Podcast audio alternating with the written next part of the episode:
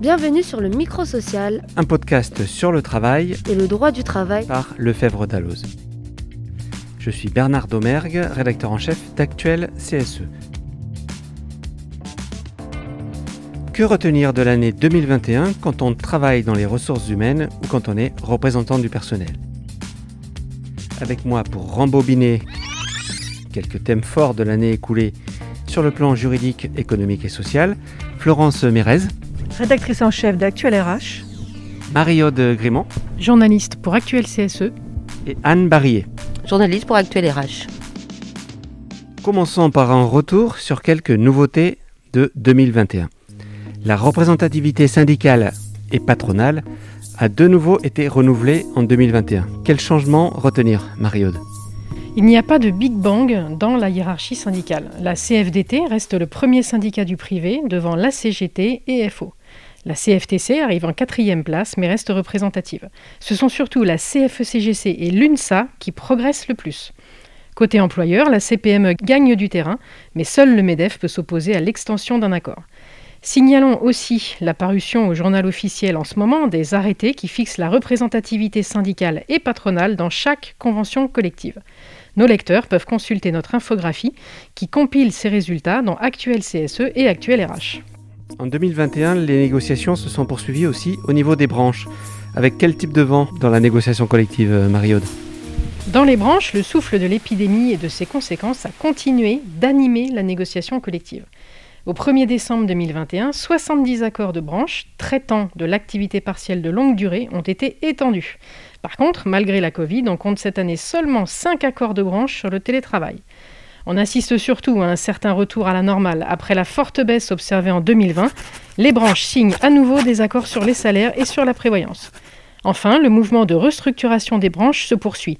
Par exemple, une nouvelle convention collective de la presse quotidienne et hebdomadaire régionale regroupe neuf conventions collectives. En 2021, nous avons eu aussi une nouvelle loi sur la santé au travail. Quelques mots sur ce texte, Mariode La loi du 3 août 2021 sur la santé au travail s'appliquera à compter de mars 2022. Pour n'en dire que l'essentiel, elle renforce la formation des élus en santé et sécurité au travail avec 5 jours de formation pour un premier mandat. La loi prévoit que le CSE apporte sa contribution à l'élaboration du document unique d'évaluation des risques professionnels sur lequel le CSE est consulté. Une visite médicale de mi-carrière est prévue ainsi qu'un passeport de prévention. Ce passeport devra recenser toutes les formations suivies par un travailleur en matière de santé et de sécurité. Merci Mariode. Concernant la réforme des retraites, en revanche, le projet d'un système à points semble abandonné. Emmanuel Macron a laissé entendre qu'il pourrait supprimer les régimes spéciaux et relever, s'il était réélu, l'âge du départ à la retraite, tout comme d'ailleurs Valérie Pécresse, la candidate des Républicains. Mais nous n'en sommes pas encore là. Revenons à notre bilan de l'année. Même sans fréquenter les matchs de foot, les RH, les salariés et les représentants du personnel sont passés par tous les stades en 2021.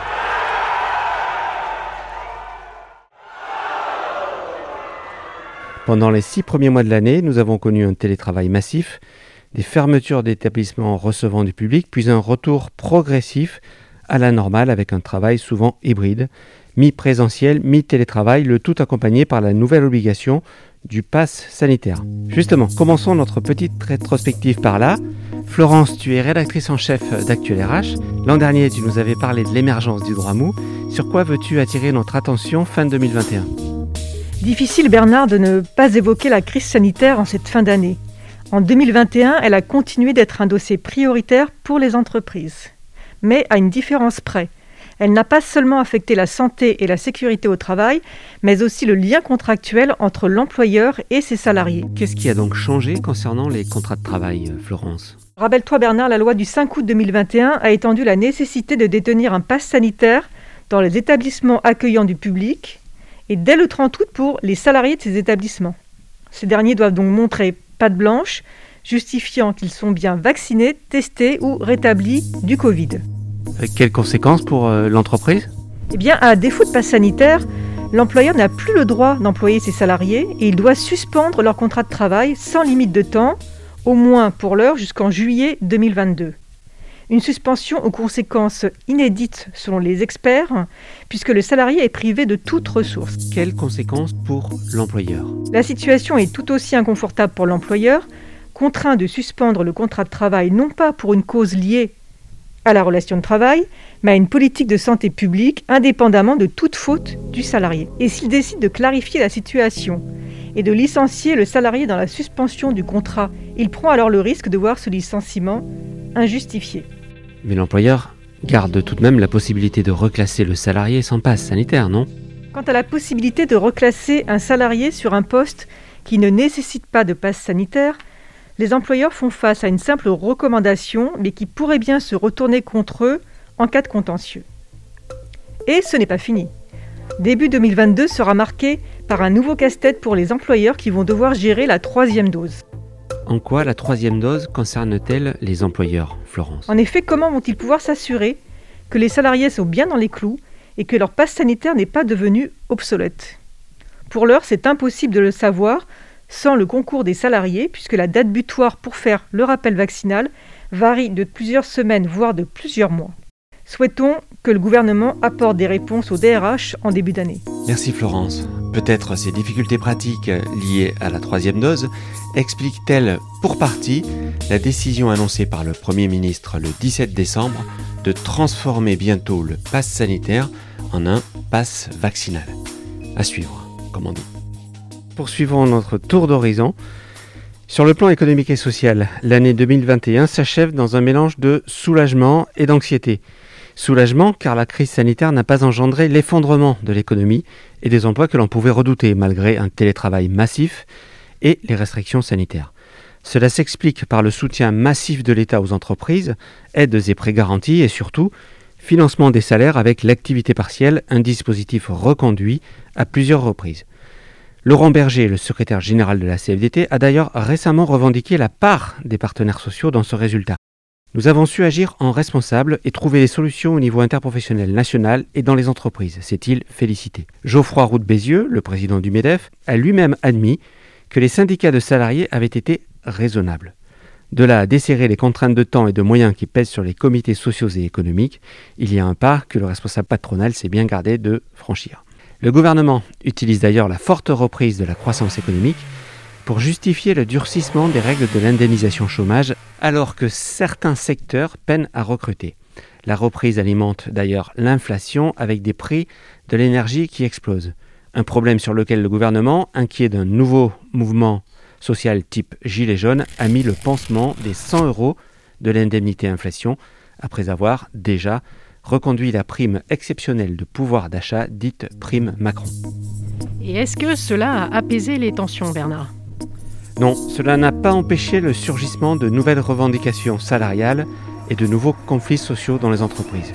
Des grèves ont éclaté dans plusieurs secteurs. Tout se passe comme si les salariés, très engagés dans le travail et le maintien de l'activité au plus fort de la crise, attendaient maintenant des contreparties.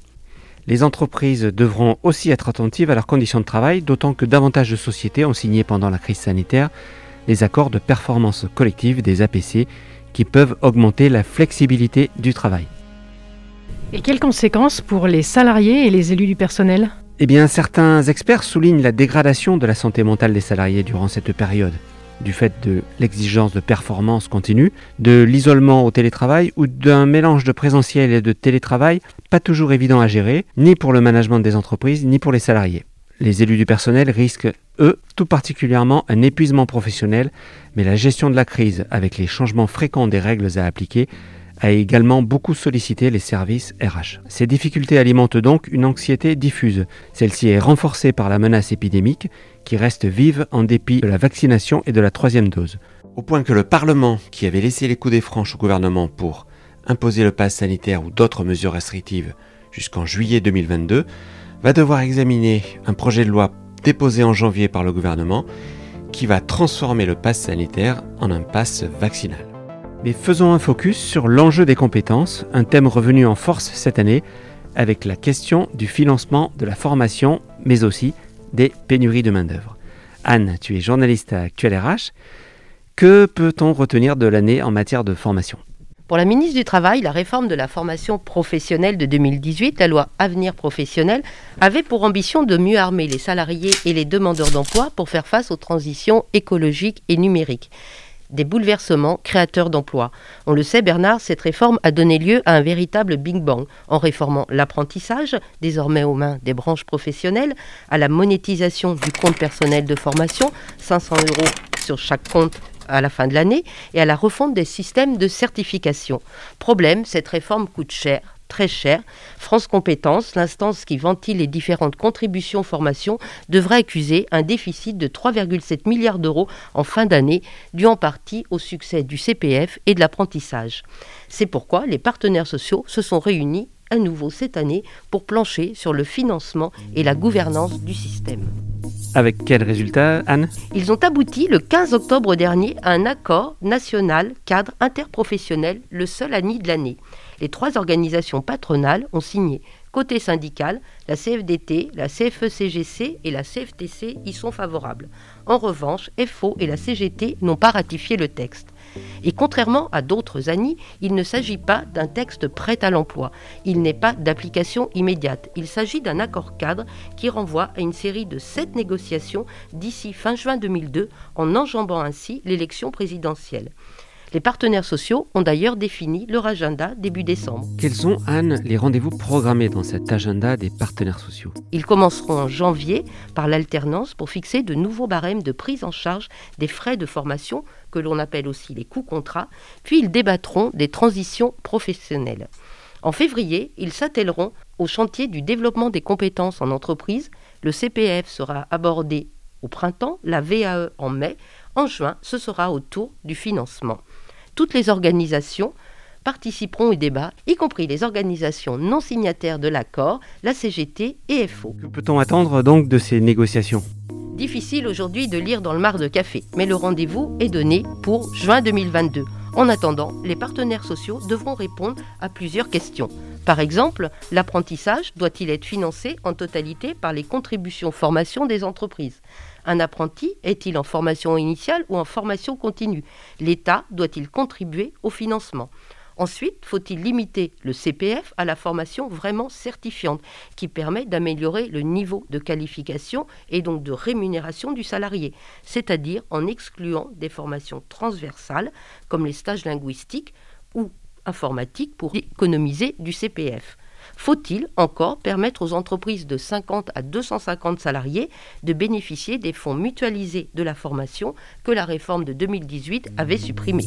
Comment se présentent ces discussions? Chaque camp avance ses pions. Les organisations patronales demandent par exemple un crédit d'impôt pour rendre la formation plus attractive. Les acteurs de la compétence, l'ex-fédération de la formation professionnelle l'a d'ailleurs rappelé le 13 décembre lors d'un débat organisé par l'Association des journalistes de l'information sociale. La fédération patronale souhaite également puiser dans les comptes épargne-temps des salariés pour leur permettre de se former en dehors du temps de travail. La CPME, de son côté, souhaite mettre en place une clause de dédit formation pour permettre à un salarié de rembourser tout ou partie des frais de sa formation en cas de départ anticipé. Que disent de leur côté les organisations syndicales? Les organisations syndicales dénoncent, elles, une réforme au rabais. Michel Bogas de FO alerte par exemple sur la baisse des droits à la formation avec la monétisation du CPF. Ce sera donc au futur gouvernement de trancher ces questions. Il s'agira d'un dossier prioritaire pour la future ou le futur ministre du Travail. Merci Yann. Voyons maintenant la situation dans les entreprises du point de vue des CSE, les comités sociaux et économiques. Mariode, je crois que l'année a été très chargée pour les élus du personnel. En effet, Bernard, ce fut une année encore très particulière pour les CSE. Les élus ont pu de nouveau travailler en collectif et de ce fait, on a vu un retour des tensions avec les employeurs, la crise sanitaire ayant bien souvent accentué la dégradation du climat dans les entreprises où le dialogue social était déjà difficile. Donc après une période d'accalmie au plus fort de l'épidémie parce qu'il fallait bien affronter la crise sanitaire, on a retrouvé en 2021 une ambiance plus conflictuelle. Qu'en est-il de la santé au travail? Le CHCCT a disparu, mais pas des problématiques liées aux conditions de travail. C'est aussi une année où le sujet des conditions de travail s'est imposé pour les élus. Beaucoup d'entreprises ont conservé le télétravail hybridé avec du présentiel, mais ont aussi présenté des projets d'open space et de flex office avec tout ce que ça implique d'inconfort pour les équipes. Et puis en 2021, il y a eu aussi les élections professionnelles. Tout à fait, un nouveau cycle électoral avec la question de la fatigue des élus. Face au phénomène des décrocheurs, ces élus qui ne parviennent plus à exercer leur mandat, Est-ce que les élus en place vont rempiler dans des conditions difficiles ou vont-ils au contraire chercher des successeurs alors que l'on sait que les candidats sont peu nombreux? Ce sera sans doute un sujet important en 2022. D'autant que les élus euh, se voient confier une nouvelle mission. Oui, 2021 a vu également émerger la question environnementale pour les élus de CSE. Une loi du mois d'août leur a confié une nouvelle prérogative et a introduit ce sujet dans les négociations récurrentes. Enfin, l'autorité des normes comptables a actualisé les trois règlements comptables des CSE, mais ces textes ne changent pas trop la donne. Nous sommes fin 2021, du nouveau pour les activités sociales et culturelles des CSE. Et pour terminer, le gouvernement a autorisé une hausse du plafond d'exonération des chèques cadeaux remis aux salariés par les CSE pour Noël. Le nouveau plafond est de 250 euros au lieu de 171. Une bonne nouvelle pour les salariés, mais notre enquête auprès des CSE a montré que cette hausse arrivait bien souvent trop tard. Merci euh, Mariode. Il y a eu, je crois, quelques progrès aussi, mais pas de révolution. En revanche, dans l'index de l'égalité entre les femmes et les hommes, n'est-ce pas Anne? Oui Bernard, on en sait désormais un peu plus sur l'index de l'égalité homme-femme lancé en 2019. L'objectif de départ, on le rappelle, était de corriger les 8 à 10% d'écart inexpliqués entre le salaire des hommes et des femmes à poste équivalent. Selon la dernière étude de la DARES publiée fin novembre, l'index progresse en 2021 avec une note globale de 85 points sur 100, soit une hausse de 1 point par rapport à 2020. Où se situent euh, donc les progrès? Des améliorations ont été constatées sur le retour de maternité, l'indicateur 4. Juste un chiffre, en 2019, environ un tiers des entreprises n'appliquaient pas la loi de 2006 sur l'égalité salariale. Elles étaient 13% en 2021. Un bon point pour l'index, si l'on peut dire, mais qu'en est-il des autres indicateurs? Des indicateurs restent à la traîne. La parité des instances dirigeantes est loin d'être acquise. Pour l'indicateur 5, sur les 10 plus hautes rémunérations, les entreprises de plus de 1000 salariés n'obtiennent que 3,8 points sur 10, soit de très mauvais élèves. Mais si l'index a permis de modifier certaines pratiques RH, l'outil peut encore être amélioré pour faire bouger les lignes. Sur quel point l'index pourrait-il être amélioré? Les syndicats dénoncent la non prise en compte des bas salaires et des temps partiels dans le calcul du premier indicateur sur l'écart de rémunération entre les hommes et les femmes. Surtout, ils dénoncent le seuil de pertinence de 5% qui s'applique automatiquement pour calculer le pourcentage d'écart global. Anne, pourrais-tu nous donner un exemple? Par exemple, une entreprise qui verse un salaire de 35 000 euros annuels pour des hommes et de 33 250 euros annuels pour les femmes pratique un écart de 5% entre le salaire moyen des deux sexes. Mais celui-ci est gommé, annulé dans le calcul de l'indicateur. L'index sera-t-il donc euh, corrigé sur ces différents éléments? Eh bien non, Bernard. À ce stade, l'index ne devrait pas bouger. La ministre du Travail a juste obligé les entreprises à rendre les notes et les différents indicateurs plus visibles sur leur site web. La proposition de loi Rixin, adoptée le 16 décembre, pourrait toutefois modifier la donne, mais il faudra attendre 2030, c'est-à-dire 8 ans, pour que 40% des femmes fassent leur entrée dans les CODIR et autres COMEX. Merci Anne. Terminons ce panorama de l'année 2021, si vous le voulez bien, par un souhait. La présidentielle et les législatives ont lieu dans quelques mois. Souhaitons que les débats portent d'abord sur les projets économiques, sociaux et environnementaux des candidats. C'est la fin du 22e épisode du Microsocial, un podcast sur le travail et le droit du travail. Un grand merci à Florence Mérez et à Anne Barrier d'Actuel RH et à Marie-Aude Grimont d'Actuel CSE pour leur participation. Très bonne fête de fin d'année à toutes et à tous et à très bientôt pour un nouveau micro social. Et un grand merci à Yasmine, stagiaire de 3e au sein de la rédaction des éditions législatives groupe Lefebvre d'Alloz, de nous avoir aidés en nous prêtant sa voix. À très bientôt.